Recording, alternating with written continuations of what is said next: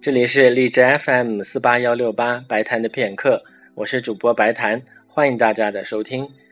大家可以通过荔枝 FM 的客户端进行收听，也可以通过苹果的 Podcast 进行订阅和收听。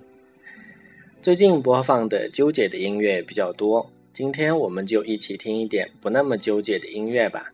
莫扎特的音乐，木心先生在文学回忆录当中希腊神话部分里讲到了俄尔普斯。也就是大家所熟悉的奥菲欧和奥菲斯，他是这样写的：“这位世界上最伟大的诗人兼音乐家还会再来吗？我以为不复再返，只能零零碎碎地活在地上的艺术家身上。莫扎特、肖邦就是一部分的俄尔普斯。莫扎特是俄尔普斯的快乐、和平、祥瑞、明亮的一面。”肖邦是忧伤、自爱、胆念、怀想的一面。